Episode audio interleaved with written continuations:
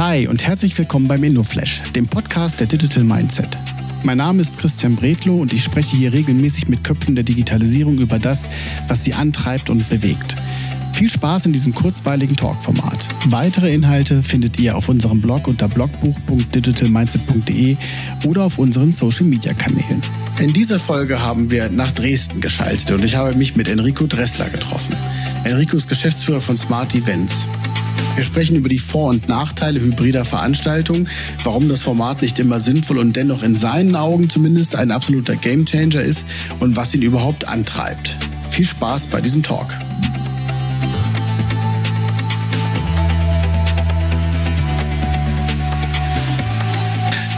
So, liebe InnoFlash-Gemeinde, ähm, da sind wir jetzt. Äh, Enrico, wo sind wir denn bei dir da hinten? Was ist denn das da? Äh, das ist die Weltmetropole Dresden im Osten der Republik. Ein berühmte Canaletto-Blick. Ist ja so, äh, jetzt muss ich die Frage verstellen, ist ja so schön scharf, das Bild? Ist das so ein blödes Hintergrundbild oder was machst du da? Nein, das würde gegen meine Ehre gehen. Dann würden hier die Haare so schön ausgefranst sein. Ich mache immer, mein Lieblingsmove ist der hier. Ich wackele am Bild ja, und dann sieht man, dass das wirklich echt ist. Ja, ich wackel nur eine Weile. Aber ich krieg das, kann, das kann ich, kann ich aushalten, solange keine Strobo-Effekte jetzt hier noch, äh, noch reinballern. Ähm, ja, Enrico, schön, dass du mit dabei bist. Ich habe in der Einleitung schon so ein kleines bisschen darüber gesprochen, dass wir uns ja auf einem Barcamp in Dresden kennengelernt haben. Wer bist du und was machst du? About You. Ja, also mein Name ist Enrico Dressler. Ich bin Geschäftsführer der PMS Professional Media Service und der Smart Events GmbH. Wir kommen aus der klassischen Veranstaltungstechnik, vor allen Dingen da B2B-Bereich, Versicherungen, Banken, Kongresszentrum, so sind unsere Standard-Highlights. Und ähm, ja, wir hatten eine Digitalbranche, die ist 2020 durch Corona ziemlich steil gegangen und dort bin ich bis heute Geschäftsführer. Und mein Hauptaufgabenfeld im Moment ist tatsächlich noch das digitale Business, Hybrid, Online und so weiter. Bevor wir darüber sprechen, ähm, wenn du jetzt nicht gerade Events machst und Veranstaltungen machst, was machst du denn dann besonders gerne? Ja, ich wohne ein bisschen auf dem Land. Da kann man mal rausgehen vor die Tür, sogenannte Frischluft, ohne Stecker, ohne Strom. Das macht sich äh, schon bezahlt, mal ein bisschen abschalten. Ansonsten, ich habe eine Leidenschaft für große Autos mit großen Motoren. Ist im Moment gerade nie so populär, wenn man auf die Tankstelle guckt. Aber das ist dann gut auch mal zum Abschalten, ein bisschen rumcruisen. Äh, Nichtsdestotrotz, äh, Umweltschutz ist mir schon auch noch wichtig. Das ist wirklich nur Spaß. Ähm, Im normalen Leben fahre ich Elektroauto und gucke schon zu, dass ich auch ab und zu mal die Bahn nehme. So, da wollen wir gar nicht so jetzt in der Auto, in der Automobilbranche äh, äh, äh, verpieseln, weil ich hau eine These am Anfang raus. Das ist ja total unpopulär, was ich jetzt mache. Ne? Ich als äh, äh, Speaker und auch als jemand, der sicherlich von dem Digitalgeschäft ja auch profitiert, weil wir auch für hier stundenlang senden. Wir, also für mich gibt's nur on-stage oder virtuell. Hybrid ist das, was ihr macht. Ich kann das nicht ab. Warum muss ich das abkönnen? Du musst es nicht unbedingt abkönnen, das ist ganz wichtig. Man muss halt die, äh, die Kirche so ein bisschen im Dorf lassen, um mal deutsche Redewendungen zu bemühen, weil das Thema ist, alle wollen natürlich Hybrid machen. Es hat handfeste Vorteile, Reichweitenverlängerung, äh, New Work Balance und, und uns Leute besser abholen, neue Zielgruppen. Das sind so ein paar Sachen, die bei Hybrid eine Rolle spielen. Aber ähm, ich bin immer dafür, ein bisschen entspannter zu bleiben. Ich habe immer so das Gefühl, die Leute setzen sich unter Stress. Und da bin ich dann eigentlich auf deiner Seite zu sagen, wenn es keinen Sinn macht mit Hybrid, weil es halt auch noch ein großer Zusatzaufwand ist, ist, dann sollte man das lassen. Aber wenn man halt so wie wir zum Beispiel aus dem wissenschaftlichen, politischen, wirtschaftlichen Bereich kommt, dort gibt es wirklich handfeste Vorteile und viele Optionen, die man vor Corona zum Beispiel nicht hatte. Ja, pass auf, aber nochmal die, die, die, die Frage dazu. Ich habe den, hab den Eindruck, dass dieses, hast du ja in dem Vortrag von mir auch gehört, dass dieses Kratzen im Hals ja bei vielen Leuten sich weiter verbreitet. So, jetzt hast du eine Veranstaltung mit so ein klassischer Abend, 150, 150 Teilnehmer. Und da ist, geht die No-Show-Rate ja mittlerweile Corona-bedingt irgendwo so immer wieder schneller nach oben, hinten raus, dass da auf einmal nur noch mit 40 Leuten da sitzt. Wenn meine, meine Erkenntnis ist, je, je, wenn du frühzeitig sagst, dass das Ding auch hybrid ist, dass du dich anmeldest, geht die No-Show-Rate noch stärker, äh, noch stärker nach oben. Ähm, wie ist da eure Erfahrung? Ja, ist tatsächlich so. Also man muss sehr genau gucken, was es für ein Event ist. Das haben wir ja auch im Online-Business schon gelernt. Da ist auch nicht alles Gold, was glänzt. Das kann man ein bisschen steuern. Das stimmt. Ein paar Leute bleiben weg, weil sich halt einfach eingeschlichen hat. Ähm, ich kann mich mal schnell reinklicken. Ähm, ich weiß gar nicht, wie viele Laptops schon in Küchen verloren gegangen sind, weil irgendwas drüber geschüttet wurde. Aber es ist ja wirklich so der Klassiker. Ich abends nochmal hinfahre, vielleicht noch Familie habe, Laptop ran, in der Küche nebenbei kochen und dann einfach mal zugucken, was geht. Zeigt ein bisschen auch, wie wertig mir die Veranstaltung ist, weil wenn sie ja wirklich wichtig ist, dann nehme ich die auch live mit. Aber ich verstehe halt auch die andere Seite, habe auch zwei kleine Kinder. Äh, wenn es dann einfach mal irgendwann keine Luft mehr im Zeitplan gibt und man sagt, ah, ein bisschen zuhören würde ich schon gerne. Okay, ja, für mich wäre das eher so das Podcast-Format dann, wenn du nur zuhören möchtest. Ne? Ich mhm. finde es immer so ein bisschen schwierig, nachher in diese leeren Fenster zu gucken, die man wegklicken muss, weil da gar keiner da in diesem leeren Fenster sitzt, weil die jetzt gar nicht mehr, äh, vielleicht auch nur fürs Protokoll mit dabei gewesen sind. Ähm, die Frage nach der Passion, ne? also was ist deine, was ist deine Passion? Warum gehst du morgens zur Arbeit? Passion. Ja, vielleicht der perfekte Event bringt es am besten auf den Punkt. Also ich bin schon immer seit meiner Kindheit oder Jugend aus dem Schulfunk heraus immer mit Technik aufgewachsen ähm, hatte das Glück, dass ich da auch in guten Firmen unterwegs war, und hatte auch große Veranstaltungen, haben ein bisschen Musik gemacht und das ist tatsächlich auch so die Passion. Also wir sind sehr glücklich, dass wir zeitweise sehr breites Portfolio haben. Also wir haben zum Beispiel mit Cindy aus Marsan schon ein Video gemacht, aber umgedreht auch hier für EU-Ratspräsidentschaft dann hier schön mit Schlipschen irgendwie im, in, im Zentrum gesessen und solche Sachen. Und das ist halt die Passion. Also man hat halt als Veranstaltungstechnik einen Standortvorteil. Man ist der Erste, der da ist und der Letzte, der geht. Und man bekommt viel mit, was ungefiltert ist, was man vielleicht auch nicht auf der Mattscheibe oder in Live sieht und erlebt die Leute dann auch. Also tatsächlich auch so eine Events zu machen, ähm, wichtigen Persönlichkeiten eine Bühne zu geben, so, so billig wie es ist, dass es auch einfach alles klappt, dass der Ton da ist, das ist wichtig, weil dann können die Leute auch wirken. Ja, cool.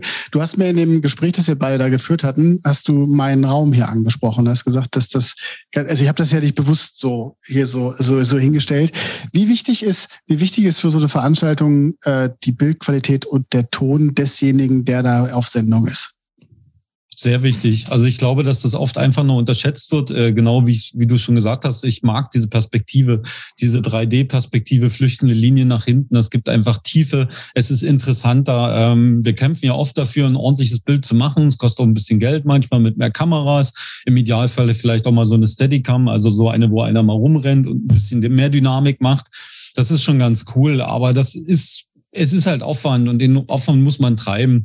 Ähm, auch dort sage ich immer, immer mit den Hausaufgaben anfangen. Also der Klassiker kennst du bestimmt auch aus dem Online-Bereich. Der junge Mann redet da auf der Bühne oder die junge Frau, aber man hört halt nicht online. Warum? Weil der Tonmann einfach noch beim Kaffee trinken ist. Ähm, ich sag mal, wenn man die Hausaufgaben als erstes macht, ist es wichtig und dann kann man sich dann entwickeln. Und das ist ja das, was bei Online-Events sich tatsächlich sehr schön perfektioniert hat. Man hat auch langsam mitbekommen, wenn ich das ein bisschen motivierter angehe, Perspektivenwechsel, ähm, auch mal so ein Seitenshot, du machst ja so eine Sache auch, äh, dann bleiben die Leute halt auch dran und dann wird es automatisch auch interessanter. Und natürlich, du hast vollkommen recht, der Ton, wie immer, der fällt immer runter. Wir haben, wir haben eben äh, äh im Vorgespräch uns beide als Morgenmagazin-Gucker geoutet, ja, und wir wurden, haben uns ja gewundert, dass da die Leute mittlerweile einfach mit so einem Headset da hängen und einfach quasi ohne Tonqualität da vor sich hin labern. Ich glaube, das ist auch eine, der, ein Ergebnis dieser Zeit. Ne? Also einfach ja. Äh, keiner mit dem Hintergrundbild und äh, all dieses Verschleiere. Du, pass auf, whatever. Machen wir folgendes. Der Game Changer. Das ist die dritte Frage, die sich hier in dem kleinen Format ergibt. Ähm, vielleicht passt das doch ganz gut auf deine, auf deine Branche. Was glaubst du, wird der nächste Game Changer für das, was du machst? Game Changer.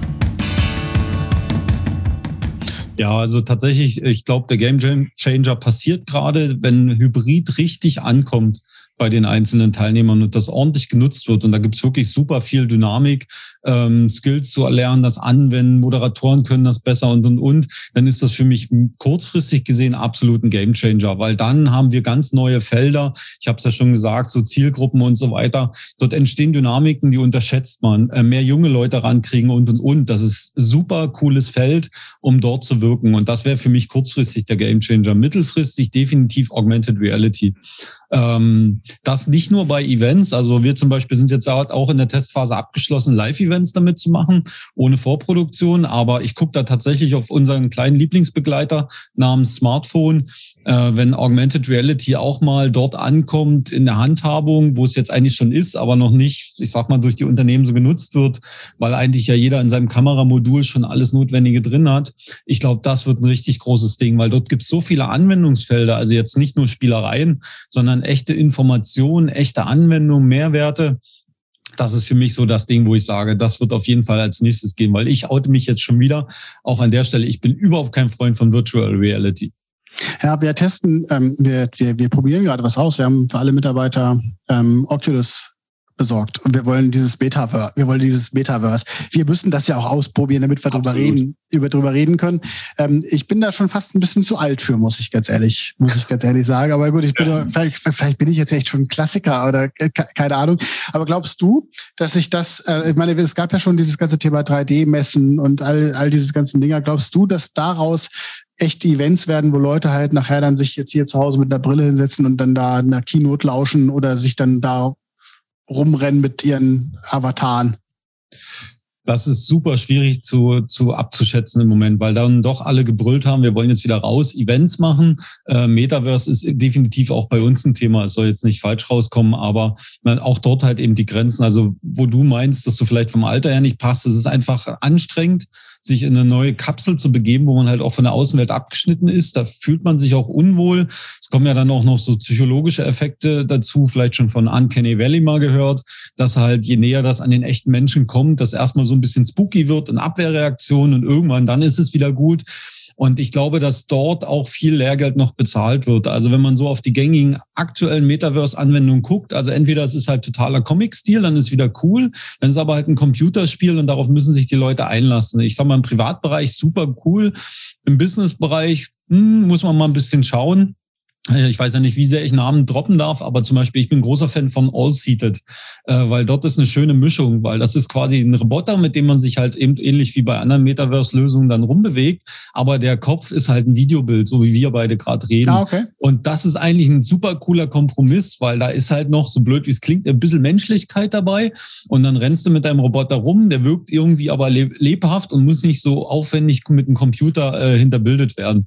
Ähm, ja. Genau, und ich glaube, Shift S, dann tanzt auch der Roboter bei der Lösung. Das ist immer wichtig. Ich glaube, das Spiel, Spielen insbesondere eine große, ja. das Spielerische eine große, eine große Rolle spielt. Spielerisch ist vielleicht auch die Einladung zur letzten Frage. Du hast das Smartphone erwähnt. Wir haben ja schon viel über Kameras gesprochen und viel über, jetzt ein bisschen über spielerische Komponente. Was ist deine Lieblings-App zurzeit? Abstract. Oje, die hat überhaupt nichts mit Spielen zu tun, sondern es geht auch darum, man hört ja vielleicht, es liegt doch immer viel auf dem Tisch und die Zeit ist kurz. Meine Lieblings-App ist definitiv Bitwarden, der Passwortmanager, ähm, weil wir haben immer den Kompromiss zu tun, dass wir natürlich viel auch mit Daten zu tun haben. Äh, man weiß ja, wenn man so stark technologisch drin ist, ähm, genauso wie du, dass ein gutes Passwort durch nichts zu ersetzen ist mit ein bisschen Struktur und da ist man ohne so eine App völlig lost, finde ich. Und deswegen ist tatsächlich Bitwarden immer mein Lebensretter, weil einfach es ist überall griffbereit, es geht auf allen Plattformen und es spart so viel Lebenszeit und ist trotzdem diese notwendige Sicherheit, die man braucht. Weil ich glaube, das unterschätzen so viele immer noch, dass einfach dieser simple Mechanismus, ein ordentliches Passwort zu haben, einem wirklich ganz, ganz viel Ärger ersparen kann. Mal so ein Dark Web Spion einsetzen. Das wird dann richtig interessant. Dann finden die Leute das nachher auch immer ganz gut, wenn du deine Passwörter im Dark Web wiederfindest. So, das haben mhm. die Leute ein bisschen Angst gemacht zum Abschluss. Ist gut. das funktioniert super. Ne? ähm, wir packen deine, de, deine, ein paar Informationen zu dir noch hier in die, in die, in die Shownotes rein. Ähm, ich bin gespannt darauf, was wir in Zukunft zusammen machen. Ich glaube, da werden wir ein paar Sachen finden. Das war cool, dich kennengelernt zu haben. Zuerst in echt und jetzt virtuell. ne? Also Enrico, schöne Grüße nach Dresden. Auf jeden Fall. Vielen Dank. Hat mich auch gefreut, dass wir uns kennengelernt haben. Vielen Dank, dass du dir heute Zeit genommen hast und den InnoFlash gehört hast. Für weitere Infos zu Digital Mindset komm gerne auf www.digitalmindset.de vorbei und schau in unserem Blog nach. Also, wir sehen uns, hören uns und bis dann.